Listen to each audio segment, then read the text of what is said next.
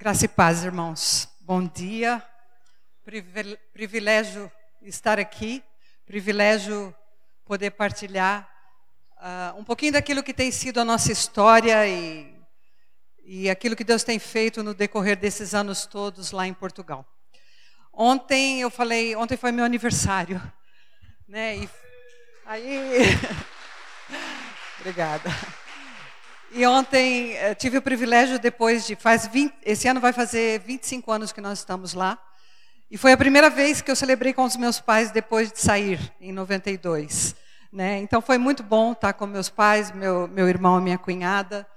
É, experimentar esse, esse pouquinho de família aqui do Brasil. Né? E, então, eu agradeço a Deus pela oportunidade também.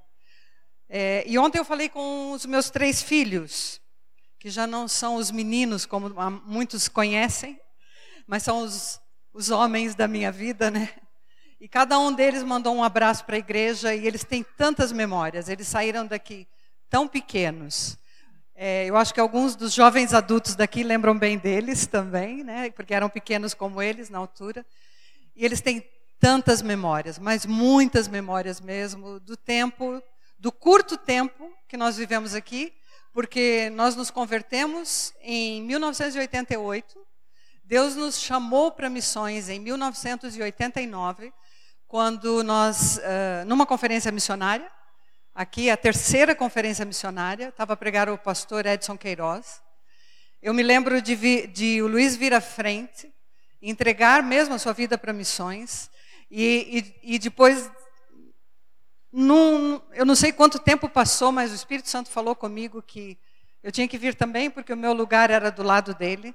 Então a chamada aconteceu no coração dele e depois no meu coração, de tal forma que nós nos tornamos uma família missionária. Quando nós saímos daqui, eu não sei se meu cunhado vai lembrar, mas é, o Valdir está ali. É, mas nós saímos daqui naquela manhã, depois de um culto missionário, onde a igreja orou por nós, onde a liderança orou por nós. E o Valdir emprestou o carro dele porque nós estávamos sem carro naquela altura. Saímos daqui e fomos andar. Nós sabíamos exatamente naquele dia que a nossa vida ia mudar. Nós não sabíamos como, não sabíamos de que forma, mas nós saímos e fomos andar. E ficamos. O Luiz conduzia e ia para lá, para cá, e íamos para Moinho Velho, e íamos para. Sabe, pensando, que é isso que aconteceu conosco, né? Graças a Deus por uma igreja madura, naquela altura que uma igreja madura todos esses anos e naquela altura, porque nos acompanhou, nos discipulou, nos preparou e no momento certo e depois de tudo que foi necessário para uma família missionária, né? Nós saímos em, em 1992. Então foi um tempo curto de vivência com a igreja do Ipiranga, mas um, na, aqui mas depois, os anos todos que vocês, como igreja, têm estado conosco, né? tem sido um privilégio. Né? E, e, é a minha igreja, é a nossa igreja. Né? Cada vez que a gente vem, a gente se sente acolhido, o Luiz fala sobre isso. O distanciamento muitas vezes leva algumas pessoas que nós não conhecemos, né? é normal, outros que não nos conhecem também, né? só nos vêm das notícias. Mas esta é a, a, a, da onde nós saímos, né? E para nós, eh, o tema da igreja, da, da conferência missionária naquela altura era é, missões, ta, tarefa da igreja local. E continua sendo, né? Depois de todos esses anos. Então, nós somos muito gratos a Deus. Nossos filhos estão bem. Cada um vive num país diferente. Como filhos de missionários, eles também desbravaram. Não são missionários no verdadeiro sentido da palavra mas são meninos comprometidos com Deus e fazendo uma vida é, no ministério, trabalhando, fazem. O Ricardo tem uma carreira na área artística, enfim. Quem acompanha mais ou menos as nossas notícias sabe, né? Como os meninos estão. E estamos o Luiz e eu ali. Eu não sei se está lá já. É. Faz um ano, um ano e dois meses mais ou menos que nós voltamos para os Açores. Uh, nós vivemos sempre na região de Sintra, Cascais, na zona de, de Lisboa ali, é um, parte da Grande Lisboa, e nós trabalhamos sempre com plantação de igreja. Em 2011 nós fomos convidados a um desafio nos Açores, que é, é um arquipélago que pertence a Portugal, né? Fica mais ou menos a 1.600 quilômetros de Lisboa, no meio do Atlântico. É lá que nós estamos. 2012 nós fomos para lá, mas nós fomos a meio gás. Nós, hoje nós sabemos disso. Estávamos muito cansados, muitos anos de ministério e precisamos então de um tempo sabático. E alguns vão lembrar que nós passamos uma temporada aqui no Brasil de janeiro a final de junho de 2014, num tempo sabático de recuperação, restauração mesmo, visão e tudo. Nós somos missionários da CEPAL, né? E a CEPAL cuidou de nós naquela altura e continua a cuidar, mas naquela altura precisávamos mesmo. Então nós vivemos ali, ou trabalhamos ali durante um ano e meio e saímos. Uh, viemos diretamente para o Brasil. Quando voltamos, voltamos para Lisboa, mas o coração já não estava mais lá. Porque é, é, Fernando Pessoa tem uma frase que diz assim: primeiro estranha-se, depois entranha-se. E foi o que aconteceu conosco é, relativamente aos Açores. Nós, é, viver numa ilha não é fácil. Nós vivemos, eu vou mostrar depois o mapa só de São Miguel, mas é a ilha maior ali, aqui, o que é chamado de Grupo Oriental. E naquele lugar, aquela, aquela linguiça, vamos dizer assim, tem 60 quilômetros de comprimento. E depois 16 de, de largura, né? na parte maior e 8 quilômetros na parte mais curta. Nesse espaço, a gente costuma dizer, toda vez que a gente sai de casa, fala assim, olha, eu vou fazer a volta. Porque por mais que, por mais que a gente ande, né, de vez em quando a gente, a gente quer conduzir, no, porque tem vias rápidas e tudo, né? Então, de vez em quando a gente vai conduzindo, como a gente fez aqui depois da conferência missionária, é, para ter a sensação de que está Está aí para algum lugar, né? mas tem que voltar. tem que voltar. Mas é um lugar tremendamente carente. Um lugar tremendamente carente do Evangelho. É o, lugar, é o quarto lugar menos alcançado em Portugal, o arquipélago todo. Há ilhas ali que tem 500 pessoas, que é a ilha mais lá, a ilha da, do Corvo. Tem pessoas, são 500, 500 habitantes. A Ilha das Flores ali mais para cá. Dizem que é a ilha mais bonita, eu não conheço ainda. Ela fica duas horas de avião de São Miguel, para terem uma ideia. Né? E mais ou menos 5 mil pessoas, 5 mil habitantes. Essas igrejas não, é, essas ilhas não têm igrejas. Né? A Ilha das Flores tem uma Assembleia de Deus, uma igreja muito pequena, e lá onde nós estamos são oito, cerca de oito igrejas evangélicas, diferentes denominações. Agora, a mentalidade da ilha é muito assim também. Até por causa de serem autônomos, autônomos, mas dependentes de Portugal no sentido econômico e, e governo e tudo, né? Mas é, a, a, perspectiva e a visão, a cosmovisão de um ilhéu, né, como nós chamamos, é, é de ilha mesmo. Então as igrejas são muito voltadas para si mesma, as famílias são muito voltadas para si mesmo. Quando alguém vem de fora, seja brasileiros ou seja portugueses do continente, né? Leva algum tempo, e eu diria um bom tempo, para a gente conquistar a confiança e provar que nós estamos lá com uma perspectiva que não, sei lá, invadir, né? Então, uh, isso é um processo é, que nós vivenciamos ali. Mas Deus tem nos dado muita graça e muito amor, principalmente nessa volta. Nós voltamos, alguns perguntaram, vocês estão na ilha outra vez? Sim, nós voltamos porque o coração já não estava mais em Lisboa. Né? Nós estivemos envolvidos em muitos ministérios ali. E Deus colocou, pelo menos nesse período, a igreja, nesses dois anos que estivemos fora, é uma igreja nova, ela vai fazer cinco anos agora. É uma igreja que foi plantada, nasceu é, em 2011, final de 2011. Né? Nesses dois anos que estivemos fora, eles ficaram sem liderança. Quer dizer, com a liderança local, um trabalho muito bem feito deles, mas sem uma liderança pastoral. E nós fomos algumas vezes para lá por convite. Né? Fomos no aniversário da igreja, fomos em acampamentos para falar, fomos em jantar de casais. O Luiz foi convidado algumas vezes para pregar. É, então, uma viagem ir e vir, até que nós falamos, queremos voltar. Temos um projeto de ver o avanço eh, do evangelho aqui nessas ilhas, né? E assim como nós trabalhamos durante todos esses anos no continente, Portugal continental, a visão é trabalhar em unidade, eu vou falar um pouquinho, e trabalhando num conjunto, com o conjunto de igrejas, quebrando um pouco aquela visão de que é preciso ficar sozinhos, né? Para poder fazer um trabalho de, de comunhão, de transformação de vidas ali, né? Então nós temos feito esse trabalho. E deixa eu passar um pouquinho, vamos ver se dá para ver só algumas imagens. É um lugar, eu diria, muito bonito. É um lugar fantástico, sabe? Com uma visão. É, a gente está em cima de três vulcões, né? Extintos, tá bom? Extintos. É, mas, é, quer dizer, pelo menos adormecido eles estão, né? É isso que a gente sabe. É, inclusive, uh, não tem a imagem aí, mas o Vale das Furnas, uh, as fumarolas, né, elas são em constante movimento. Quem já viu alguma imagem, são em constante movimento. É possível ver, né, e é até interessante. E cheira enxofre, acreditem, mas o lugar cheira enxofre. Não lá a ilha toda, mas esse vale. Por quê? Essas lagoas formaram-se depois de, das erupções dos vulcões. Né? Então, aquela ali é a Lagoa das Sete Cidades, que é uma, um dos vulcões.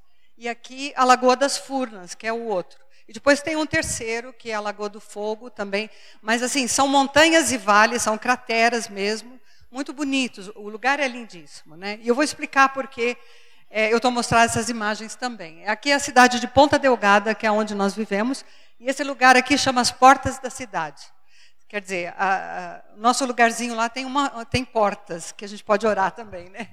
Então, pode passar, por favor. Então está aí um pouco resumidamente, né, a visão e o projeto nosso junto com a CEPAL de ministério, que é cuidar e pastorear a pequena caravela, que é a nossa igreja, é uma igreja batista, né, ligada à Convenção Batista Portuguesa, né, e a caravela é uma igreja de cerca de 22 membros, mais ou menos, mas com uma frequência de 50 pessoas, mais ou menos. E o Luiz é o pastor da igreja. Ele foi mesmo convidado para pastorear a igreja, né? E eu tô, faço parte da equipa junto com ele, né?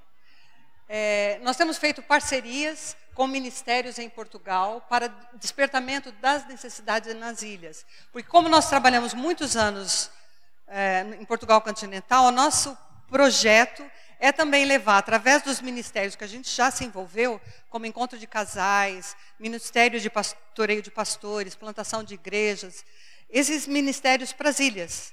Né? Então, esse é o nosso objetivo. Depois, o Luiz tem trabalhado com a comunhão e unidade para fazer projetos juntos com as igrejas. Né? E em março agora, no final de março, não, 10, 11, 12 de março, nós vamos ter o primeiro evento que nos surgiu necessariamente de uma ideia nossa, mas que nós estamos apoiando e, e, os outros pastores também. O primeiro evento em comunhão, que é um evento evangelístico que chama-se Rock Boas Novas, que é uma banda que vem para tocar e fazer um trabalho evangelístico no Coliseu de Ponta Delgada, que é um lugar para mil pessoas, para terem uma ideia. Então, é, assim, um, é uma ousadia é, fazer esse trabalho, mas estamos a orar para que haja um resultado eficaz. Né? E depois, o meu projeto, junto com a CEPAL, é o projeto Pit Stop, é, que é trabalhar com missionários transculturais que estão é, em campos transculturais, principalmente do norte da África e Europa, que têm uma vivência já de alguns anos é, no ministério e que estão precisando de um pit stop. Né? Então, eles vêm para lá e passam uma temporada conosco de cerca de 10 dias, mais ou menos. E eu trabalho na área de psicoterapia, né? então aconselhamento, a gente faz aconselhamento pastoral. O Luiz e eu trazemos as pessoas, desde que elas queiram, para estar conosco naquilo que nós estamos envolvidos na igreja. E a maioria deles gosta muito porque é em português e eles estão em lugares onde se fala ou inglês ou francês. Depois de muitos anos estão cansados, precisam ouvir alguma coisa. Está num ambiente onde há brasileiros também, porque é, na nossa casa, no caso. Então, nós temos tido uma, um missionário por temporada, nada mais do que isso, porque senão também seria muito desgastante para nós. Mas tem sido um privilégio. Nós já tivemos missionários do Egito e do Senegal nesse último ano. E um casal que está se preparando para sair como missionários para a Europa que, que são daqui do Brasil. Né? Então, é, tem sido um privilégio. E os testemunhos, depois a gente faz uma avaliação, é um privilégio do Senhor mesmo, de tocar essas vidas, né? E ver, é, vê-los ir embora com mais garra, mais vontade de, de trabalhar, né? Então, tem sido bom. E pronto, é, mais uma vez, aqui está São Miguel.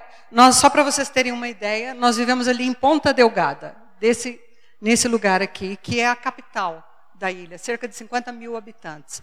O total da, desta ilha, 140 mil habitantes, são oito igrejas. É só fazer as contas para ver o que, que falta trabalhar ali, né? E o arquipélago todo, cerca de 250 mil habitantes. Tá? E o último slide, eu acho que é o último agora.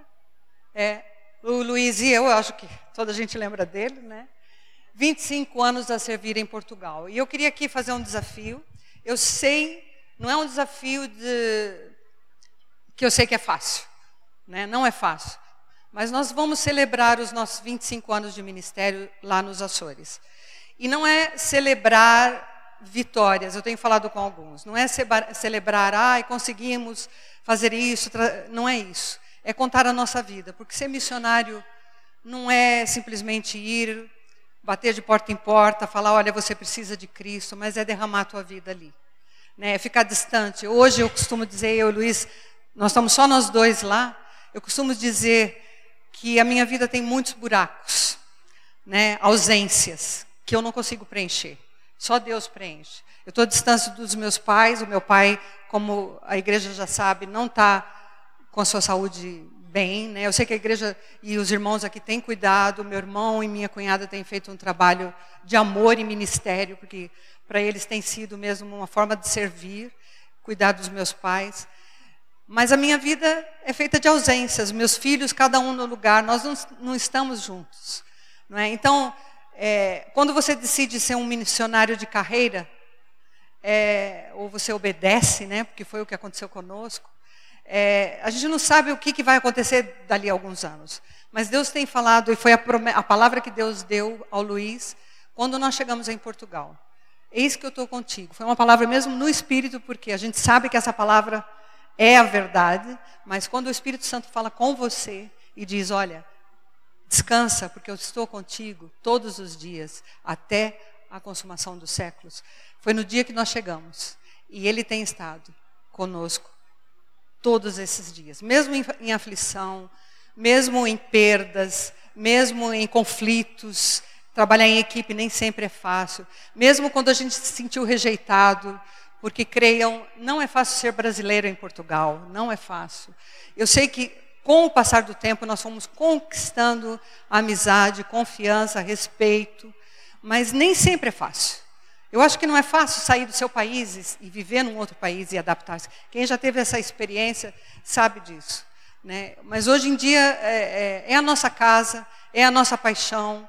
Até que o Senhor tire, não é? É a nossa paixão, é o lugar que Deus nos chamou para servir. Quando nós pensamos que nós não temos nada, tem a semente daquilo que Ele tem feito no nosso coração é, é durante todos esses anos. E os frutos, pela misericórdia de Deus, Deus tem nos dado frutos, né, em alguns lugares. Né. Eu tive o privilégio de também, representando a CEPAL, representando alguns ministérios que eu tive envolvida de viajar e pregar e ensinar e fazer eventos e fazer despertamento, treinamento de líderes. Então, são coisas que, olha, é muito mais do que nós pedimos ou pensamos, como diz a palavra. Né? Então, é, eu queria fazer um convite. Aqueles que puderem estar conosco, aqueles que de alguma forma conseguirem recursos, que eu sei que não é fácil, na crise que o Brasil tem, é, tem passado, é, aqueles que sentirem o desejo, sentirem que é possível, se a igreja puder de alguma forma estar representada, porque vocês têm tudo a ver conosco, né? Então, é, para nós vai ser um privilégio, tá bom? E fica aí a nossa última fotografia, a mais recente, né? Somos uns avós, assim, já que precisam usar, óculos para poder falar, para poder ler, não é? Mas continuamos é, motivados para fazer aquilo que Deus tem nos chamado. Temos três netos, duas meninas, a Rachel e a Rebeca, filhas do Rafael, e o Sebastian, né, que é o nosso bebezinho de um ano que nasceu no final de 2015. Tá bom? Obrigada mais uma vez pela oportunidade. Eu queria partilhar alguma coisa que também tem a ver com testemunho. Não tem a ver com apenas um pregar a palavra, mas nessa vivência eu tenho aprendido isso. É algo mais que Deus tem falado comigo do que simplesmente um pregar para ensinar, não é? E está num texto que todo nós, todos nós conhecemos. Enquanto vocês abrem a Bíblia, é Mateus 26. Vamos ler a partir do verso 32 até. Deixa eu ver. Até a 45. Mas enquanto abrem os telemóveis, os celulares, né? É, hoje de manhã eu estou tão habituada a usar os, o telefone, né? Para telemóvel, celular, para ler a Bíblia, como a maioria aqui, né? Que esqueci a minha Bíblia com a minha mensagem dentro. Tive que voltar para casa. Acontece. Mas eu quero falar de experiência com essa palavra, não não apenas os tópicos uh, que, que eu fui separando. Né? Vamos ler então. Eu acho que se eu não houver aqui esse vento, vento que os papéis não param, faz favor. Desculpa lá. Obrigada.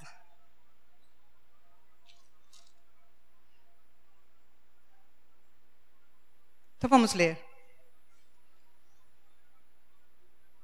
Jesus diz assim: Mas depois de ressuscitar, irei adiante de vocês para, Gali para Galiléia. Pedro respondeu: Ainda que todos te abandonem, eu nunca te abandonarei. Respondeu Jesus: Asseguro-lhe que ainda esta noite, antes que o galo cante, três vezes você me negará. Mas Pedro declarou: Mesmo que seja preciso que eu morra contigo, nunca te negarei. E todos os outros discípulos disseram o mesmo. Então Jesus foi com seus discípulos para um lugar chamado Getsemane e lhes disse: Sentem-se aqui enquanto vou ali orar. Levando consigo Pedro e os dois filhos de Zebedeu, começou a entristecer-se e a angustiar-se.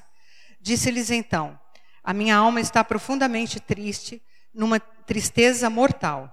Fiquem aqui e vigiem comigo. Indo um pouco mais adiante, prostrou-se com o rosto em terra e orou: Meu pai, se for possível, afasta de mim este cálice. Contudo, não seja como eu quero, mas sim como tu queres. Depois voltou aos seus discípulos e os encontrou dormindo. Vocês não puderam vigiar comigo nem uma hora? Perguntou ele a Pedro. Vigiem e orem para que não caiam em tentação. O espírito está pronto, mas a carne é fraca e retirou-se outra vez para orar. Meu pai, se não for possível afastar de mim este cálice sem que eu o beba, faça-se a tua vontade. Quando voltou, de novo encontrou dormindo, porque seus, os encontrou dormindo porque os seus olhos estavam pesados. Então os deixou novamente e orou pela terceira vez, dizendo as mesmas palavras. Depois voltou aos discípulos e lhes disse: Vocês ainda dormem e descansam? Chegou a hora Eis que o filho do homem está sendo entregue nas mãos dos pecadores. Levantem-se e vamos. Aí vem aquele que me trai. Vamos orar. Senhor nosso Deus, eu te louvo e te agradeço por essa oportunidade de poder partilhar um pouquinho daquilo que o Senhor tem me ensinado. Te louvo pela tua palavra e pela verdade contida nela, Senhor. Eu peço que, através do teu Espírito Santo, o Senhor vá falando aos nossos corações e vá transformando e vai sondando como nós cantamos aqui esta manhã. Sonda-nos, Senhor, porque só assim nós possamos, poderemos ser aqueles que te servem, que te honram, que te glorificam através dos nossos atos, através das nossas ações, através do toque que fazemos na vida das outras pessoas. Ajuda-nos, ó Deus, e dá-nos a tua palavra nesta manhã, em nome de Jesus. Amém. Eu acho interessante nessa passagem que Jesus está a desafiar os seus discípulos. e a mostrar a eles o que vai acontecer, não é? E eles, mais do que uma chamada, eles foram separados para serem discípulos. Eles foram separados e Jesus investiu na vida desses doze homens. Ele investiu tempo, ele investiu três anos, ele dormiu com eles, ele comeu com eles, ele mostrou como se fazia, ele andou com Pedro, Tiago e João, então, que eram os mais próximos, e fez deles homens que, que foram transformados pelo poder do seu evangelho. Mas a gente sabe que nesse momento aqui da história, eles ainda estavam muito eles. Eles eram muito Pedro. Eles eram muito Tiago, muito João.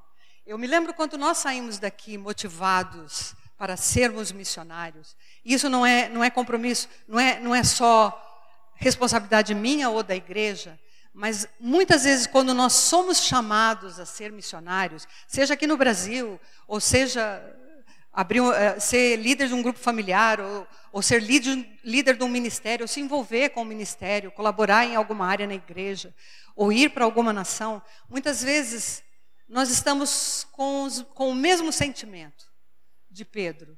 Porque nós conhecemos o Jesus, eu, eu, eu conhecemos o Senhor Jesus. Eu lembro, eu estava apaixonada por Jesus. Eu tinha acabado de conhecê-lo, essa é a verdade. Eu vivia uma euforia que me levava a proclamar o Evangelho aqui, para minha família, para meus amigos, para as pessoas que estavam à volta de mim naquela altura. Eu e o Luiz, a gente tinha essa motivação. Eu lembro dos meus filhos, dos meus filhos tão pequenos, terem essa motivação e chegarem em Portugal com essa motivação. Mas acontece que essa euforia, que ela é válida, ela é boa, ela não nos sustenta. Porque nós somos capazes de fazer, muitas vezes, baseados numa euforia que vai se tornar pequenina na primeira luta e na primeira perseguição que nós, nós encontrarmos. Não é? Graças a Deus, eu não neguei a Jesus. Mas eu tive crises de fé logo no início. Eu lembro, e o Luiz, ele pode testemunhar isso também, no primeiro ano do nosso ministério, eu acho que nós não, nos, não voltamos por pouco, mas por muito pouco mesmo, porque não era propósito de Deus porque nós desanimamos. Nós, nós fomos trabalhar com uma equipe na altura, é, que já era transcultural, era duas famílias americanas, e nós começamos a nos adaptar com eles. Nós fomos viver com. Hoje eles são como família para nós também. Já não estão mais lá, mas a amizade, os laços que nós desenvolvemos fez com que nós nos tornássemos família. Mas e para se adaptar? E depois a perspectiva de, de, de ministério que nós tínhamos na altura, e que depois, quando a gente chega, a realidade é completamente outra. Eu tinha, uh, sei lá, nossa igreja, acho que eram umas 30 ou 40 pessoas, se não mais, no aeroporto quando nós fomos embora. E aí nós chegamos a uma igreja de 30 membros, de 30 pessoas para conviver, partilhar e ver. E Deus foi tratando. E é interessante que esse trabalho aqui que o Senhor está fazendo com Pedro, principalmente Pedro, a gente sabe que Pedro foi tratado de uma forma muito especial. Lá em João 21, Jesus chamou a parte, né, para tratar dele, né, especialmente dele. E esse trabalho que Jesus está fazendo aqui é para mostrar a fragilidade, é para mostrar o quanto eles eram capazes de dormir logo depois da primeira promessa eufórica: eu vou conseguir, eu vou fazer. Né? Eles eram capazes de dormir, eu sou capaz de dormir. Eu e você. Por isso que nós cantamos muitas vezes, sonda-me, Senhor. Mas como a gente orou aqui também, que nós possamos sondar realmente onde está a minha motivação. Porque se ela for baseada na minha euforia, na minha euforia, ela vai passar. Se missões na igreja for baseada só na euforia e no que acontece numa conferência missionária, eu sei que já são 20 e tal, quase 30, né? Conferen é, conferências missionárias. Não é euforia, né? É uma visão. Mas se aqueles que forem chamados basearem a sua chamada apenas na euforia, e a igreja comprometida ficar uh, apenas na euforia, depois nós tivemos alguns mantenedores que deixaram de nos sustentar no decorrer dos anos. E às vezes no primeiro ano, no segundo ano. Por quê? Porque muitas vezes a euforia de ouvir um testemunho, de ouvir uma necessidade, leva a um compromisso. Mas o compromisso fica no superficial, não é? E esses discípulos aqui, porque Jesus apostou neles, eles eram, eh, foram os homens que Deus investiu, que Jesus investiu, eles precisavam ser, ser tocados com as suas fragilidades. Né? E todos nós precisamos ser tocados com as nossas fragilidades. Mas Jesus dá o exemplo. Eu costumo dizer que Jesus, é, ele começa a derramar o seu sangue por mim e por você no jardim do Getsemane. Né? Nós cantamos que foi na cruz, mas aqui, no desespero da solidão, ele começa a derramar o seu sangue e o seu suor, lágrimas de sangue, por nós, por nós. É um preço muito alto. E a primeira, Jesus faz três clamores aí. Três clamores. O primeiro clamor que Jesus faz é: se for possível, vejam lá, se for possível, afasta de mim este cálice. Não como eu quero, mas como tu queres, mas que não seja como eu quero, mas como tu queres. Quantas vezes nós já oramos assim? Jesus me livra. Livra dessa dor, livra dessa tristeza, ajuda-me a ser compreendida. Num campo missionário onde o teu português, até o teu português não é reconhecido como português, mas como brasileiro, né? Tudo isso ajuda-me a ser compreendida, ajuda-me a amar, ajuda-me a, a atravessar essa dor.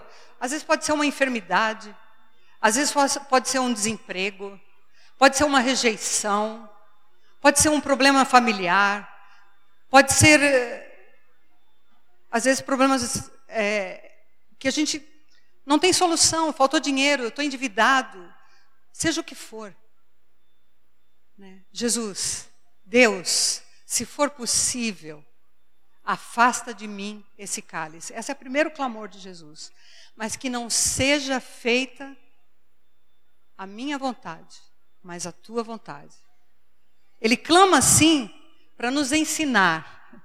Né? Não é à toa que isso aqui está registrado. A experiência está registrada para que a gente aprenda, a experiência está registrada para que a gente saiba o quanto Jesus sofreu, mas também está registrada para que nós possamos ver no modelo do seu clamor a forma como nós podemos enfrentar as nossas dificuldades. E ele diz: afasta de mim esse cálice, se for possível. Será que nós temos coragem de fazer essa oração quando nós estamos passando por dificuldades? Num campo missionário a gente passa muitas. E como eu falei, é derramar a vida. Isso significa, isso envolve filhos. Eu eduquei filhos, nós educamos filhos lá. Nós educamos filhos numa igreja onde só eles eram as crianças, só eles eram os adolescentes. Só eles eram jovens. E eles também tiveram suas crises de adolescência, eles também tiveram suas crises de fé, eles tiveram suas crises de relacionamento. Nós tivemos muitas crises como equipe. Enfim, quantas vezes eu orei e Jesus e Deus não afastou de mim esse cálice. E às vezes eu pensava assim, mas por que Deus? Por que o Senhor não muda? Porque o Senhor não faz diferente. Mas Jesus me ensinou e tem me ensinado é, se for possível, mas se não, seja feita a tua vontade. O segundo clamor é esse mesmo. Ele vai lá e ele vê os seus discípulos dormindo. E quantas vezes eu, Arlete, Luiz, de cansaço, de tristeza, de abatimento, de saudades, de lutas, de, de não aceitação de muitas coisas, eu e Luiz simplesmente dormimos. E quando eu falo dormimos, acho que eu não quero mais. Acho que não, não dá mais. Ou simplesmente, vamos dar um tempo aqui, vamos ver o que, que acontece. Não vamos nos envolver com isso ou com aquilo. Deixa. Deixa acontecer. É uma realidade, acontece, são 25 anos, meus irmãos as mesmas lutas que se passa aqui, envolvidos em ministério, em conflitos, em dificuldades, em lutas pessoais, passamos nós no campo missionário. Somos uma família que serve num outro lugar. Até que o Senhor nos tocou e falou assim: Esta é a minha vontade. E para você transformar a tua oração como Jesus fez, não é fácil. Para eu transformar a minha oração como Jesus fez, não é fácil. Porque ele orou, qual foi a outra forma que ele orou? Meu Pai, se não for possível que este cálice seja afastado de mim sem que eu o beba, possa a sua vontade ser feita. A primeira oração todos nós fazemos, e não é errado fazer. Deus me livra, ajuda-me, livra-me de todo mal. O Senhor Jesus nos, nos ensinou a orar assim. Livra-me de todo mal, livra-me. Mas na oração do Pai Nosso também, nós oramos: seja feita a tua vontade, assim na terra como nos céus. Não é? Mas só que nós, na verdade, queremos que Ele livre sempre daquilo que nós achamos que Ele tem que livrar. E lá na frente, quando, quando não houve o livramento, nós vamos aprender o propósito quando nós escolhemos andar com Ele apesar das circunstâncias, apesar das dificuldades. Nós estamos vivendo num momento onde o mundo o mundo sempre esteve perdido, né? E nós como igreja somos o, o, o farol, somos a luz, somos o sal desta terra. Mas esse mundo está louco. Um dia eu falava com a minha mãe no telefone e a minha mãe dizia: o mundo está de luto. E é verdade.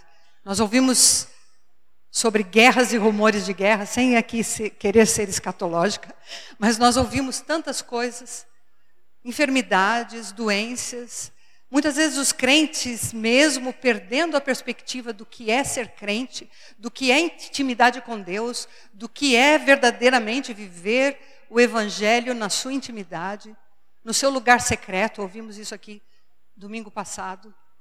Nós temos perdido, nós vemos as igrejas é, e não estou falando só daqui, mas no mundo inteiro, perdendo-se, perdendo-se na visão, perdendo-se no compromisso, ajuntando-se aos domingos, mas deixando a vida concreta com Cristo de lado, porque se decepcionou, porque olhou para as circunstâncias, porque já não acredita mais, perdeu a fé, mas não quer deixar de estar na igreja porque tem amigos, porque perdeu a fé.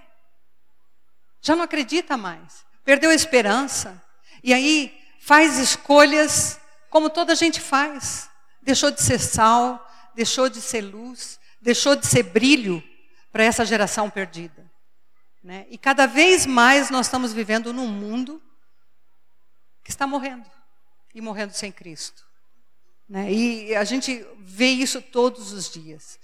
Né?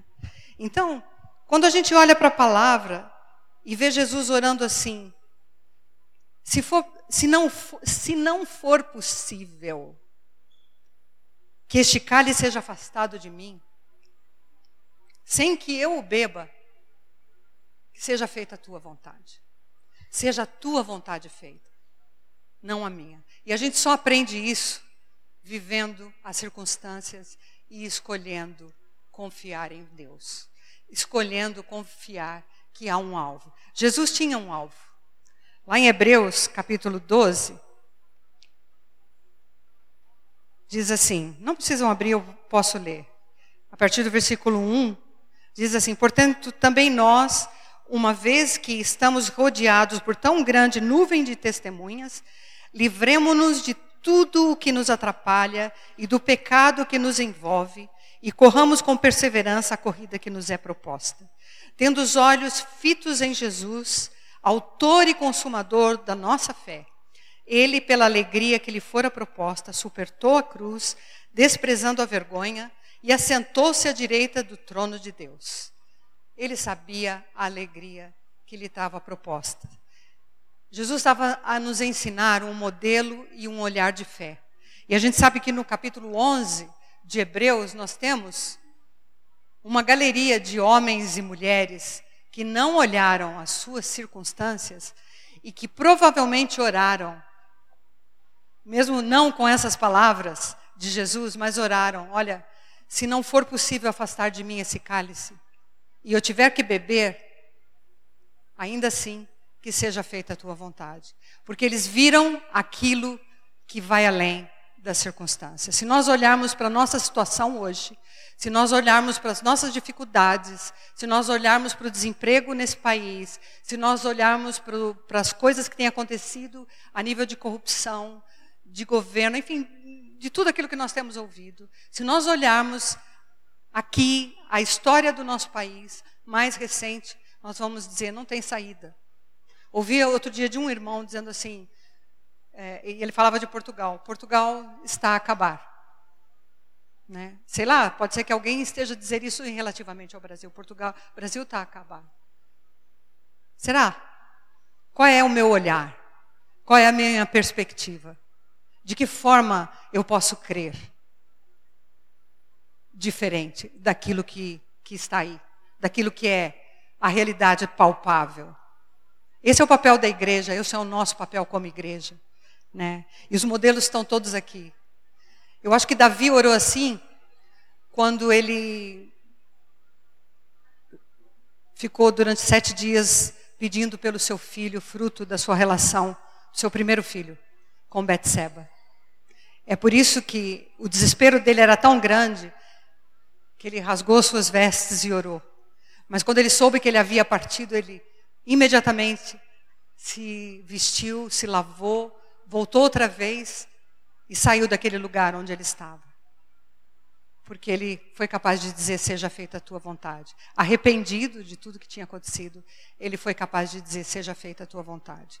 Jó é um outro exemplo, um homem líder, um homem reconhecido, um homem que na, na comunidade onde vivia era um homem respeitado.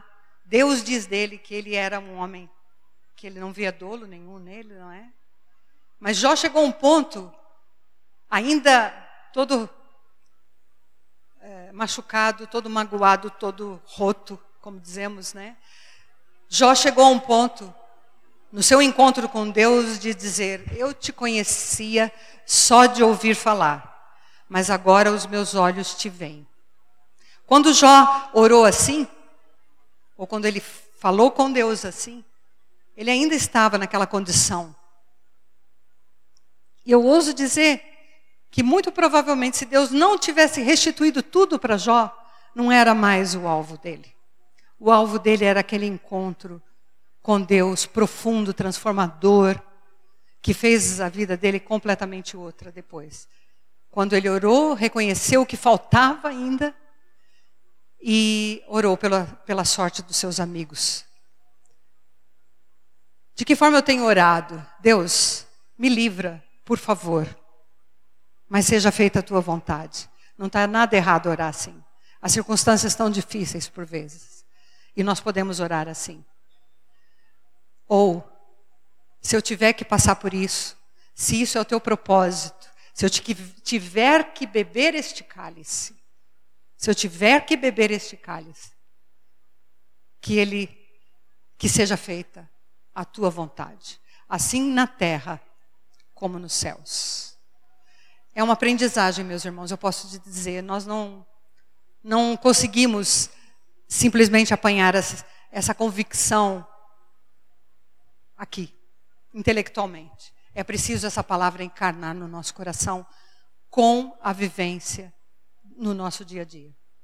Porque todos nós, com certeza, já temos passado por lutas profundas. De que forma eu vou, vou olhar essas lutas? É que faz toda a diferença. Depois desse encontro com Deus Pai, Deus Filho, 100% homem, rendido à vontade do Pai, depois desse encontro profundo que cada um de nós precisa ter, eu não estou falando de conversão apenas, mas é um encontro profundo de intimidade transformadora. Jesus sai daquele jardim em direção àquilo que ele sabia que ele ia passar.